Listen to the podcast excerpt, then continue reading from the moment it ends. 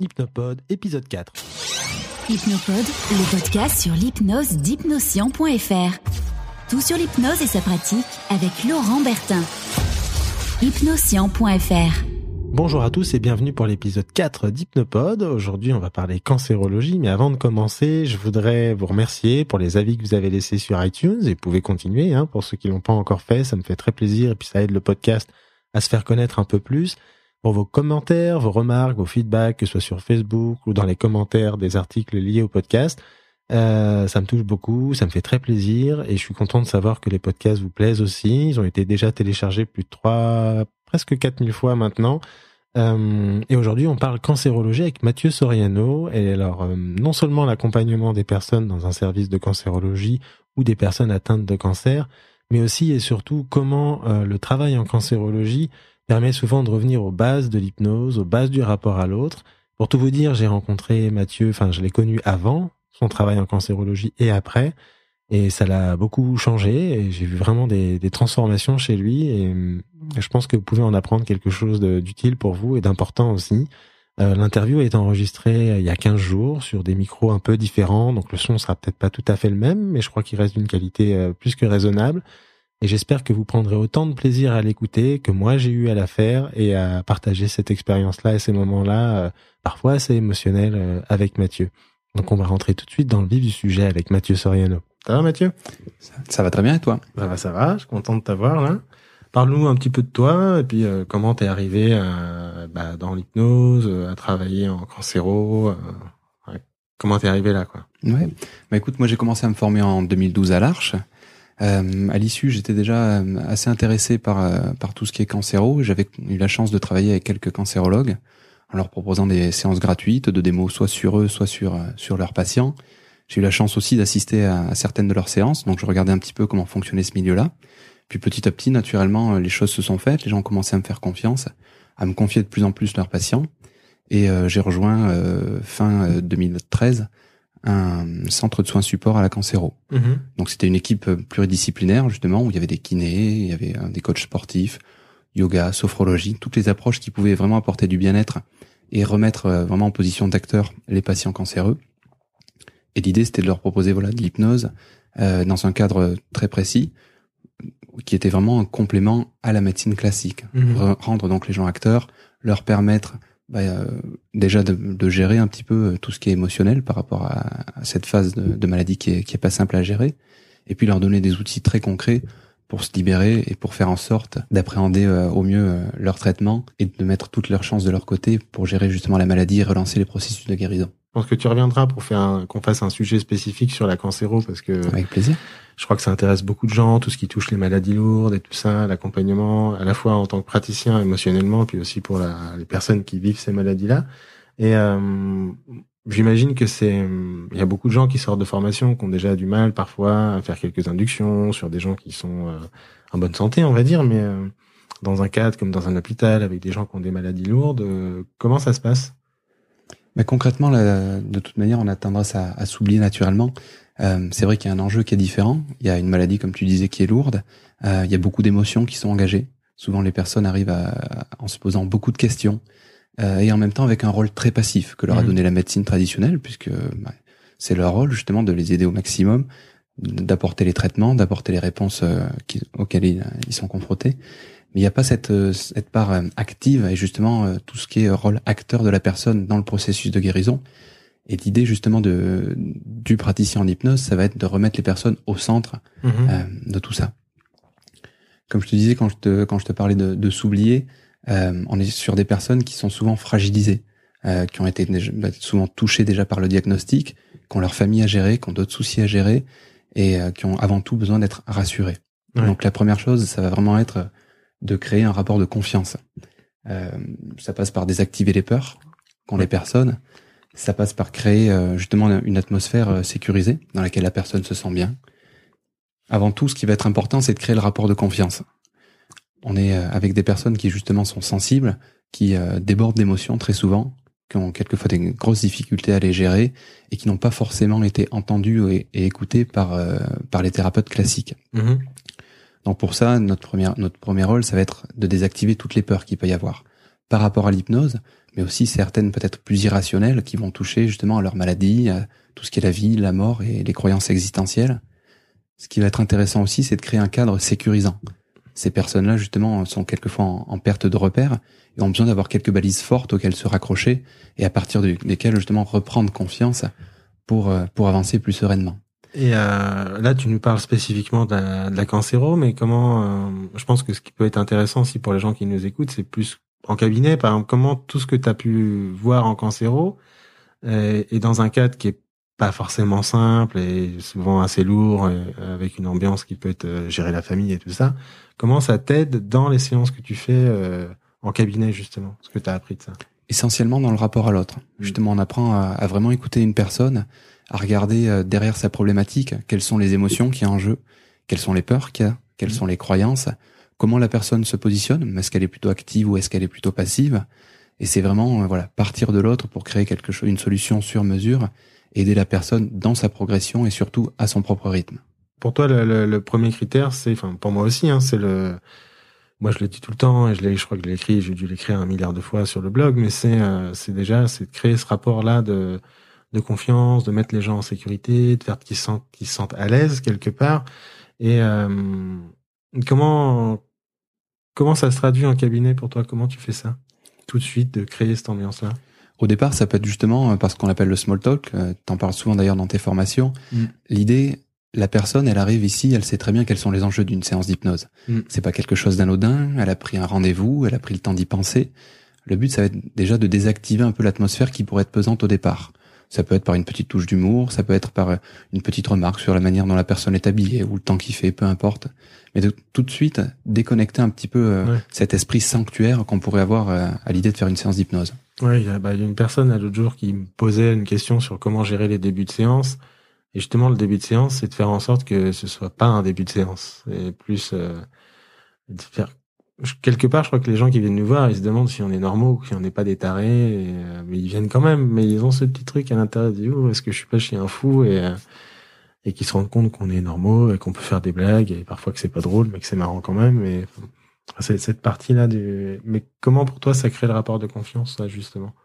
Bah déjà, ça permet à, la personne de sentir qu'elle n'est pas euh, juste euh, un numéro, qu'on va lui faire quelque chose et puis on va la laisser repartir dans la foulée. Euh, il y a une vraie considération justement de la personne.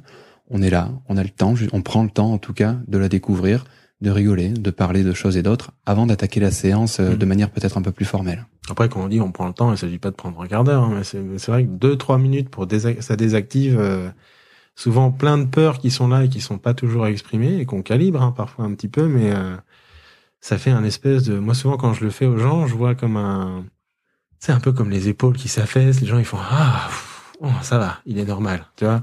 Ça, ça crée un peu cet effet là souvent.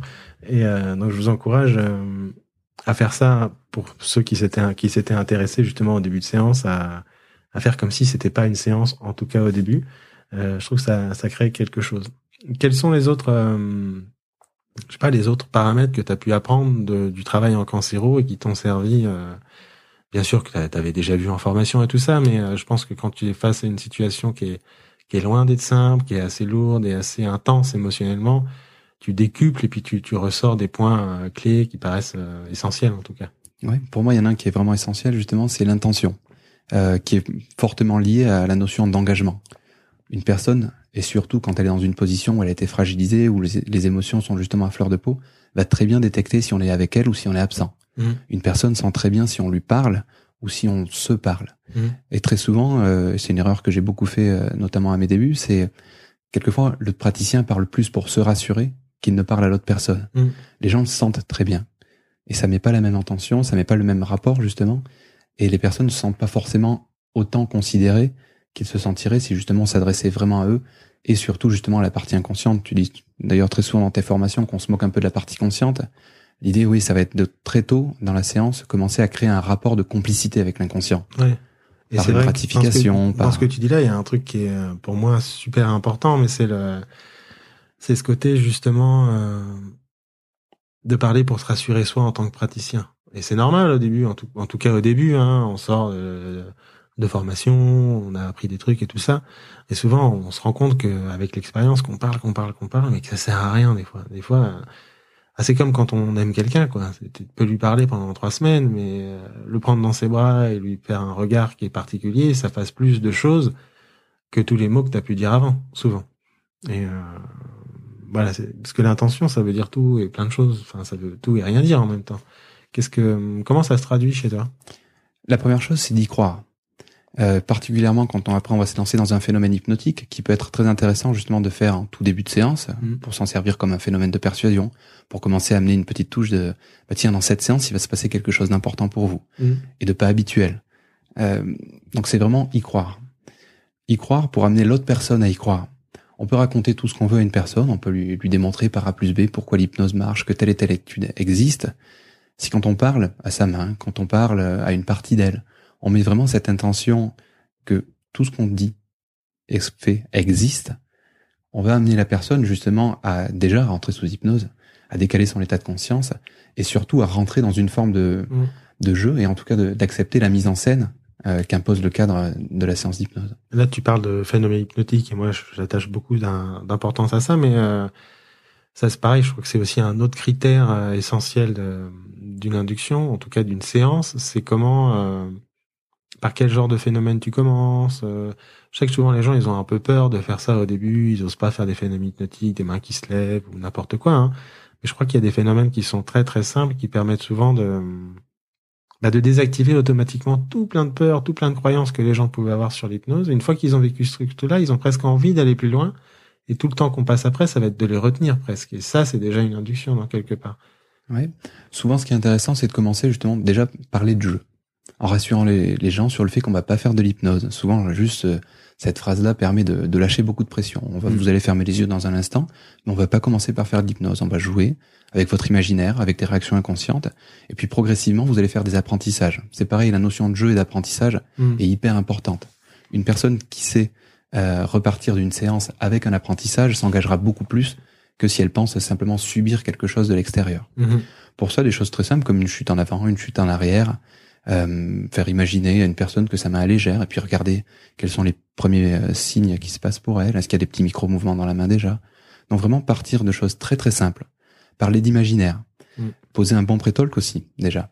Euh, je crois que ça va être essentiel. Une personne a besoin de comprendre ce qui va se passer et euh, la bande-annonce va lui permettre de suivre, voir par quelle étape elle passe et justement de bah, lui permettre de valider. C'est super important ça. C'est parce que souvent les gens ils parlent. Enfin, c'est ce que j'appelle la malédiction du savoir. C'est que tu fais un truc, mais tu penses que les autres, ils savent ce que tu es en train de faire quelque part. Mais les gens qui viennent en cabinet, ils, savent pas. Et donc, c'est vraiment prendre le temps d'expliquer. Bah, J'en parle dans un dernier article, justement. Euh, c'était, euh, comment il s'appelle? C'est comment faire une lévitation de main facilement. Il y a, il y a un tout petit prétole qui fait euh, trois phrases hein, sur l'imaginaire, la réalité, enfin, comment ce qu'on imagine crée une réalité à l'intérieur. Et rien que ça, c'est déjà un phénomène hypnotique. Moi, j'utilise beaucoup, comme tu dis, la, la bascule du corps avant-arrière. Je trouve que c'est très simple à faire et ça crée souvent euh, quelque chose.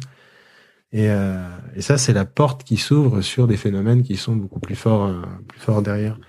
Et euh, comment, quoi d'autre? Qu'est-ce que, qu'est-ce qui te paraît important dans, bah, dans, dans une induction, dans les, dans ces paramètres-là, en tout cas, qui font que que les gens, ils peuvent partir en état d'hypnose, même avec des douleurs, même avec une maladie lourde, même avec une ambiance qui est pas forcément celle d'un cabinet qu'on peut voir à l'hôpital, par exemple.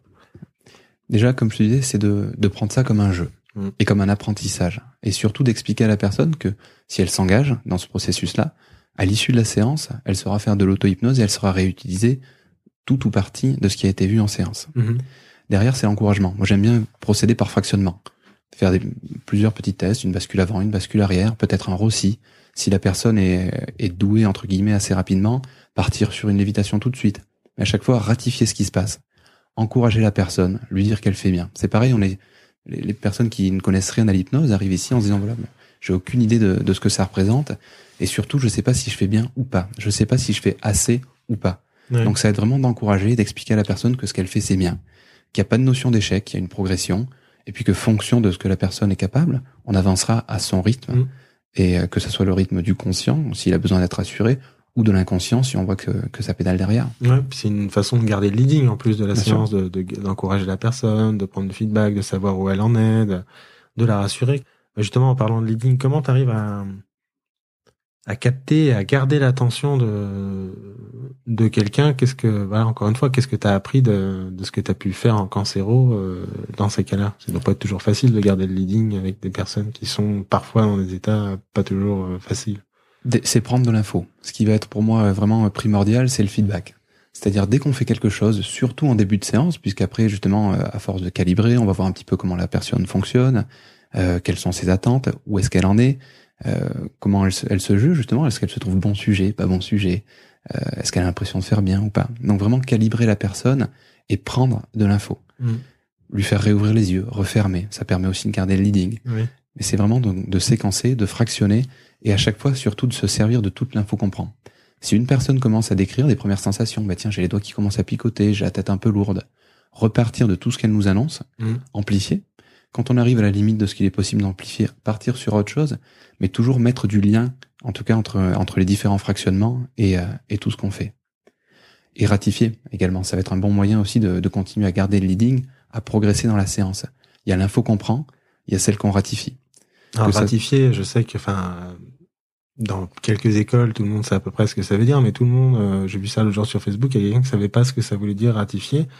Donc ratifier, c'est, euh, en gros, c'est exprime, enfin, dire ce qui est en train de se passer chez l'autre. C'est-à-dire que si la personne cligne des yeux, je dis, bah, vos yeux clignent. Voilà, ça s'appelle une ratification. Si t'es assis sur une chaise là en face de moi, je dis, bah, tiens, t'es assis sur cette chaise. C'est ça la ratification. Faut préciser des fois parce que, qu'est-ce que tu, qu'est-ce que tu peux nous dire d'autre, euh, sur les paramètres qui font qu'une induction va être efficace ou pas? Parce que je sais, hein, je reviens encore un peu à ce que je disais au début, c'est, dans les formations, on apprend plein d'induction et tout ça, et c'est très bien. Mais euh, je vois les gens, ils me posent souvent la question euh, bah, quelle induction j'utilise avec tel type de personne ou avec tel type de problématique, etc. Qu'est-ce que t'en penses toi de ça? Moi j'ai mon idée là-dessus, mais euh. bah après l'idée ça va être surtout de s'adapter à la personne, je pense. Euh, c'est pour ça que le fait de, de commencer par des choses très très progressives, alors soit on a perçu par exemple que la personne est très visuelle, très auditive ou très kinesthésique, et on peut commencer par adapter une, une induction à partir de ce cadre-là, mmh. bien que je suis pas trop fanat des choses préfabriquées et que même si on a repéré un canal, on part pas sur une induction euh, toute faite sur ce canal-là, on va mm. voir, on va commencer à jouer, on teste des choses. C'est pareil si on a présenté euh, la notion de jeu et d'apprentissage, la personne est prête à accepter euh, l'échec, la personne est prête à, accepter qu'une main se lève pas tout de suite, ou peut-être même pas du tout, et mm. qu'on puisse faire autre chose à la place. Donc ça va vraiment être de garder ça en tête. L'idée c'est aussi qu'est-ce qu'on attend de la personne? Et je crois que ça va être très important à préciser dans, dans le cadre du pré dont on parlait tout à l'heure. Mm-hmm c'est quoi l'hypnose? Comment ça va se passer et qu'est-ce qu'on attend d'elle? Est-ce qu'on attend qu'elle fasse quelque chose consciemment? Est-ce qu'on attend qu'elle fasse quelque chose inconsciemment? Où est la limite entre les deux? Et comment la personne se positionne avec tout ça Et justement, elle est où la limite entre les deux? Ce qui est intéressant, c'est de tester euh, comment la personne le vit. J'aime bien justement partir euh, de choses très conscientes au départ, de demander aux gens de faire les choses en toute conscience, voire d'aller quelquefois contre leur inconscient. Alors, moi j'ai un truc que j'aime bien, c'est je demande aux personnes de fixer un point, tout simplement, et je leur demande de consciemment surtout pas fermer les yeux. Et je vais faire tout un tas de suggestions à destination de l'inconscient, qui sont très claires aussi pour le conscient, en disant très bien, voilà, inconscient, toi je vais te demander de rendre les paupières très lourdes, pesantes. Et Arrêtez-vous sur le bord de la route hein, si vous êtes en train de conduire. et de faire en sorte, par exemple, que chaque clignement soit de plus en plus, euh, plus difficile, et demander à la personne de résister pour qu'elle perçoive bien justement ce qui est de l'ordre du conscient mm. et ce qui est de l'inconscient. Pareil, c'est des choses qui rassurent souvent, c'est-à-dire de, voir que consciemment, elles peuvent garder le contrôle dans une certaine mesure, même si des petites réactions inconscientes les, échappent, leur échappent. Ça permet, voilà, un, de se rassurer, et de deux, de voir qu'il y a deux manières de fonctionner. Et puis qu'entre les deux, bah, quelquefois, c'est mouvant. C'est pas tout, tout l'un ou tout l'autre. Quand on essaie de contrôler consciemment, il y a quand même des réactions inconscientes, et mmh. inversement. Bah, c'est ça qui forme l'induction, en fait. Une fois que tu as ratifié, que tu as fait ces petits ces tout petits trucs-là, après les gens ils sont partis, il n'y a plus qu'à amplifier et à rendre ça encore euh, plus agréable, j'ai envie de dire plus comment, je trouve pas le mot, mais plus plus fort, plus plus vécu de l'intérieur. Une autre question que je voulais te poser par rapport à la cancéro, et c'est vrai que souvent on a des gens qui sont passifs en cabinet. Tout à l'heure tu passais, tu parlais de passivité. Euh, ah bah à l'hôpital, c'est vrai qu'il y a les médecins, tout ça, les gens ils font ce qu'on leur dit, j'ai envie de dire. Hein. Euh, pas toujours, mais comment tu arrives à les rendre actifs justement là-dedans? Il y a plusieurs choses. Comme je te disais, tout de suite, euh, je pose le cadre du fait que si les personnes sont engagées dans la séance, elles repartent avec l'outil de l'auto-hypnose. Mm. Que c'est pour ça qu'on fera des, des, petits exercices très progressifs, que l'induction sera très progressive aussi, et qu'ils sauront toujours euh, à quelle étape ils en sont. Donc déjà, c'est un peu ouais, tu, leur donnes, tu leur donnes le, cadeau de je vous apprends quelque chose qui va vous servir peut-être à gérer vos douleurs, la chimiothérapie ou ce genre de choses-là. Exactement. Donc ça leur donne, ça les réveille. Puis derrière, il y a des vrais, enfin pour ces patients-là, il y a des vraies motivations palpables. Donc c'est vrai mm. que ça, on touche de suite la personne. Et puis comme je te disais, c'est des personnes qui ont été rendues très passives. Donc quelquefois, l'idée de reprendre un petit peu la main sur ce qui leur arrive, ça leur semble pas tout à fait déconnant. Ouais, ouais c'est vrai que des fois, ils, attendent que ça. Mais comment tu fais, euh, justement, bah, en cabinet Parce que là, tu dis, ils ont euh, des problématiques très palpables et donc un résultat très palpable avec quelqu'un qui vient en cabinet, qui peut être assez passif euh, et qu'on peut avoir parfois du mal à, à motiver. L'idée, ça va être de jouer sur les rythmes. Moi, j'aime bien faire lever les gens, puis les faire rasseoir, et puis commencer par un premier phénomène hypnotique, puis un deuxième, et de vraiment, au départ, avoir un rythme très soutenu où euh, on fait beaucoup de choses et impliquer beaucoup le corps. Je pense que plus une personne va être associée à son corps au départ, mhm. plus elle aura de facilité à, à re-rentrer dans un rôle actif. Souvent les personnes passives ont justement tendance à être plutôt dissociées.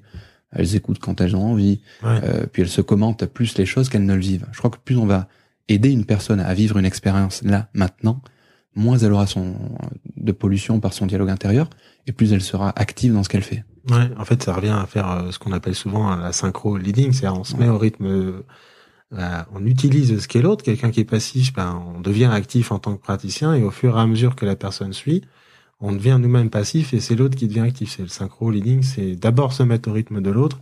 Et souvent, l'écueil que je vois hein, chez les, stagiaires, chez les, jeunes praticiens, même parfois chez certains plus expérimentés, c'est d'essayer d'imposer un truc à l'autre, de faire changer l'autre tout de suite de rythme. Et je crois que personne fait ça. Et en plus, les gens n'aiment pas ça. Souvent, ça casse le rapport.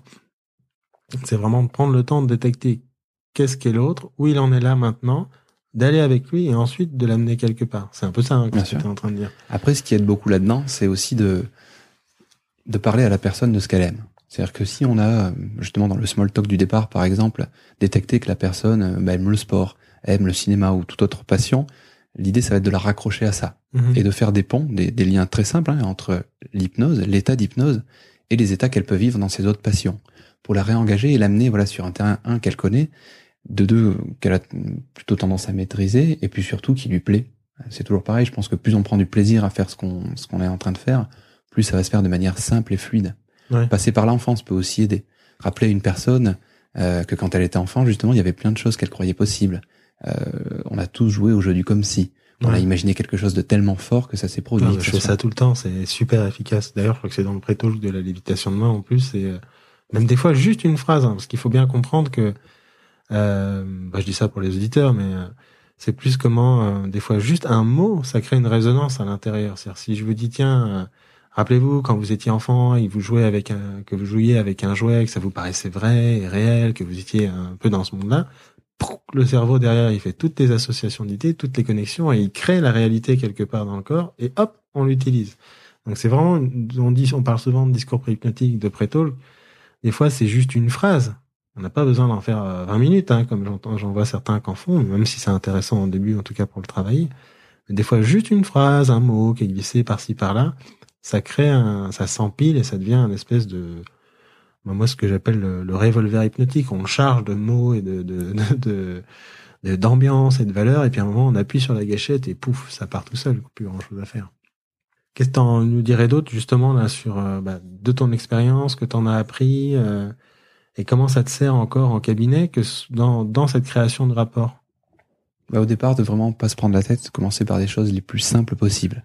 Euh, donc l'attention à l'autre, expliquer de manière très simple, faire des bandes annonces de tout ce qui va se passer. Ça permet soi-même déjà d'avoir les idées claires, que la personne puisse euh, aussi mesurer là où elle en est dans la séance, dans sa progression, et, euh, et d'avoir vraiment l'idée, ça va être de capitaliser sur chaque succès. Je crois qu'une personne qui est qui ne connaît pas du tout l'hypnose, qui fait un phénomène hypnotique très simple au départ, et qui a un premier succès là-dessus, va être prête à s'engager un peu plus. Mm. Va avoir, euh, va sans doute commencer à, à, avoir sa curiosité éveillée, euh, à avoir de l'envie. Je pense aussi que plus une personne aura d'envie et prendra du plaisir à ce qu'elle fait, plus aura tendance à créer une expérience forte qui restera après la séance. Donc l'idée, ça va être vraiment de, pour moi, l'essentiel progression la plus simple possible et en partant de l'autre euh, en permanence. Il y a James Tripp là, euh, qui a un, site qui est très intéressant qui s'appelle euh, Hypnosis Without Trance. Alors je parle très mal l'anglais, mais pareil, vous aurez le lien dans l'article, qui parle justement de de cette feedback loop, de loop, c'est-à-dire cette boucle de, de, feedback qui permet de créer des inductions euh, facilement. C'est euh, un processus circulaire en fait. Hein, c'est les c'est les croyances de la personne, ce, que, ce à quoi on croit, ce à quoi on pense, qui, qui renforce l'imagination. C'est-à-dire si là je crois que je peux être comme un enfant qui joue au comme si, ça va renforcer mon imagination du comme si, qui va modifier la physiologie, ce que je ressens dans mon corps, et ça, ça crée une expérience justement qui à son tour renforce l'expérience, euh, renforce les croyances. Donc par exemple, quelqu'un, euh, bah, tu lui fais une bascule avant-arrière euh, toute bête. Si déjà tu l'as posé le cadre au début, bah faites comme si tout était possible dans cette séance, même si ça n'a pas de sens. jouez le jeu, faites comme si. Ça va créer, ça va, elle va commencer à imaginer que son corps bouge et qu'il est attiré vers l'avant ou vers l'arrière. Son corps va commencer à réagir. Elle va dire ah, tiens, c'est marrant, je ressens quelque chose dans mon corps et donc ça marche et hop, t'enchaînes encore sur une boucle, et puis comme ça, tu peux arriver à des phénomènes très très forts. Si vous regardez un petit peu comment travaillent les, les hypnoses, euh, les hypnoses de spectacle, les hypnoses dans, dans la rue, hein, c'est ce qu'ils font. Ils commencent par des phénomènes très très simples, en donnant envie au sujet de vivre quelque chose, en leur disant toujours que ça va être très agréable, très sympa. Et ils finissent par créer euh, des amnésies, des hallucinations et des phénomènes très très forts. Mais à la base, ils sont partis de quelque chose de, de très très très très simple. Donc comment c'est simple et euh, créer avant de commencer simple ce rapport de, de confiance. Euh, Qu'est-ce que tu as envie de nous, nous dire d'autre ou de, de, de, réagir par rapport à ça avant qu'on termine cette émission? Il y a un point qu'on n'avait pas trop abordé aussi, c'est tout ce qui est euh, les croyances justement euh, mmh. autour de la séance. Ouais. Une fois de plus, bah là on a la chance de parler à un public d'initiés. Quand nos clients arrivent, s'ils connaissent personne qui a vécu une séance, ou s'ils connaissent quelqu'un qui a vécu une séance peut-être un peu différente, euh, on sait qu'il y a pas mal d'hypnose qui glisse quelquefois vers des formes un peu ésotériques, et c'est pas forcément la manière dont on la pratique. Donc l'idée, ça va être aussi de poser ses jalons, soit directement, euh, en ça serait, c'est un peu l'idéal, hein, c'est de percevoir les croyances qui sont non dites chez la personne pour les désactiver avant qu'elles soient énoncées, puisque ça permettra d'éviter un peu le côté, euh, je me justifie, je me défends quelque part. Soit, bon, bah écoute, quand les croyances se, se présentent, de, de commencer par les désinguer. Là, il y a plusieurs méthodes, justement, soit une explication toute simple, soit un phénomène. Si une, si une des croyances qui est énoncée par la personne et qui nous semble pas utile, en tout cas pour notre travail, euh, se présente, comment je la contrecarre? L'humour est souvent très efficace. Mmh. Ou alors, est-ce qu'une petite expérience que je pourrais faire là tout de suite maintenant permettrait de montrer justement par l'exemple à la personne que, euh, bah, que la croyance. Euh, bah, sujet, euh, j'ai une anecdote justement, c'est euh, Bertrand Millet là qui qui fait des formations street à l'arche, qui m'avait euh, montré un truc que j'avais trouvé très très intéressant, c'est sur la croyance j'ai peur de perdre le contrôle. Et ce qu'il fait, lui, c'est qu'il prend la main de la personne, mais euh, consciemment, hein, il n'a pas d'intention, puis il la lève, il la baisse, il la lève, il la baisse, puis après il dit euh, là vous avez pas le contrôle là quand je fais ça. Les gens disent non, pourtant ça va bien, vous, vous sentez bien là non? Et les gens ils disent oui et et ça désactive. On sent qu'il se passe un truc sur le sujet. Je l'ai vu faire, je trouvais ça marrant. Ça, voilà, c'est plus simple que de faire un pré-talk de 20 minutes sur, euh, ben oui, vous savez, en fait, et reprendre le contrôle sur vous-même à l'intérieur, nanana. Juste de jouer parce qu'il met de l'humour là-dedans. J'avais trouvé ça assez intéressant comme euh, comme truc. Donc, merci Bertrand si t'écoutes, mais euh, voilà, garder les choses simples. Si, on doit retenir un truc de ça, enfin deux, ce serait le rapport et la, la simplicité, rester simple pour faire faire des inductions, parce qu'on peut faire des inductions avec tout. Euh. Euh... Et puis j'ajouterais créer du lien aussi. C'est toujours pareil. Si on demande à une personne, euh, enfin si on, on, essaie de déclencher une lévitation de main chez quelqu'un sans donner un but à ça, bah, je sais pas si euh, ni le conscient ni l'inconscient sont forcément très motivés. Si on commence à, à, créer justement un lien très simple entre le fait que plus la main monte, soit plus, je sais pas, un état va se créer, ou que on lance un processus de recherche inconscient derrière, à soulever euh, les raisons qui amènent la personne ici à un autre niveau, quels sont tous les enjeux qu'il y a derrière, ce genre de choses très simples, on va motiver justement. Et je crois que l'idée, ça va être de motiver ces deux niveaux-là, la partie consciente pour que la personne bah, peut-être accepte de laisser justement une partie plus inconsciente prendre le relais, et la partie consciente puisque c'est elle euh, mmh. qu'on va chercher à toucher. Donc euh, voilà, l'idée, l'impliquer, et si possible via les émotions, puisqu'on sait que c'est ce qui permettra de, bah, de renforcer le, cadre de la séance. Ouais, J'imagine qu'en cancéro, euh, si tu donnes pas du sens à une lévitation de main, euh, enfin, les gens ils pensent à autre chose. Ils attendez. Euh, moi, j'ai envie de, de, de plus avoir mal ou de guérir ou de passer à un autre niveau. Donc, euh, ouais, créer du sens, en tout cas, enfin, du lien, c'est super, super important. Je crois que le jour où vous dites vous donnez une raison valable et utile à la personne pour que la main elle se lève ou pour qu'il se passe ou que qu'elle rentre dans un état d'hypnose, elle y va quoi. Ouais. Et euh, les gens, je crois qu'ils ont envie de vivre un état d'hypnose. C'est juste qu'ils sont pas forcément rassurés ou euh, qu'ils comprennent pas pourquoi ils, ont intérêt à y aller. Même s'ils viennent voir un hypno, des fois ils, ils disent ouais mais euh, j'y crois pas. Moi j'ai plein de gens qui sont venus au cabinet qui viennent voir moi qui suis hypno donc ils savent qu'ils vont faire l'hypnose, mais ils me disent, je crois pas que ça va marcher sur moi. Donc c'est vraiment prendre le temps de vraiment donner du sens à ça et de leur, euh, leur expliquer ou de leur montrer l'intérêt de ça euh, au travers de petits phénomènes euh, assez simples. Et quand on parle justement de sens et de lien, l'idée ça va pas être de toucher forcément la première motivation consciente qui se présente à la séance, mais c'est quel est l'enjeu justement et qu'est-ce qui fait que, que la personne aurait vraiment envie de s'engager derrière? Mhm. Quelle est l'émotion que ça touche? Euh, Qu'est-ce que la personne souhaite en retirer vraiment? Est-ce que ça va changer dans sa vie derrière? C'est vraiment de ne pas toujours s'arrêter euh, à la problématique telle qu'elle est apparente en départ de séance, mais d'aller vraiment viser derrière ce qui motive la personne. Qu'est-ce que tu... On refera une émission hein, sur la cancéro, mais juste là, tu conseillerais quoi aux gens, aux personnes qui nous écoutent, qui ont envie de travailler euh, bah, dans tout ce qui est maladie lourde, pathologie assez lourde, en cancéro aussi, par exemple? Qu'est-ce que tu leur conseillerais? Déjà au départ de se poser la question pourquoi ils font ça? Mm. Euh, Est-ce que c'est euh, pour répondre à un besoin qu'ils ont eux? Est-ce que c'est pour répondre aux besoins des patients? Euh, Souvent des deux d'ailleurs. Hein. Mais comment ils se positionnent? Euh, De travailler peut-être justement sur euh, sur le fait qu'il va y avoir des émotions lourdes qui vont passer avec des séances qui sont pas toujours très gaies.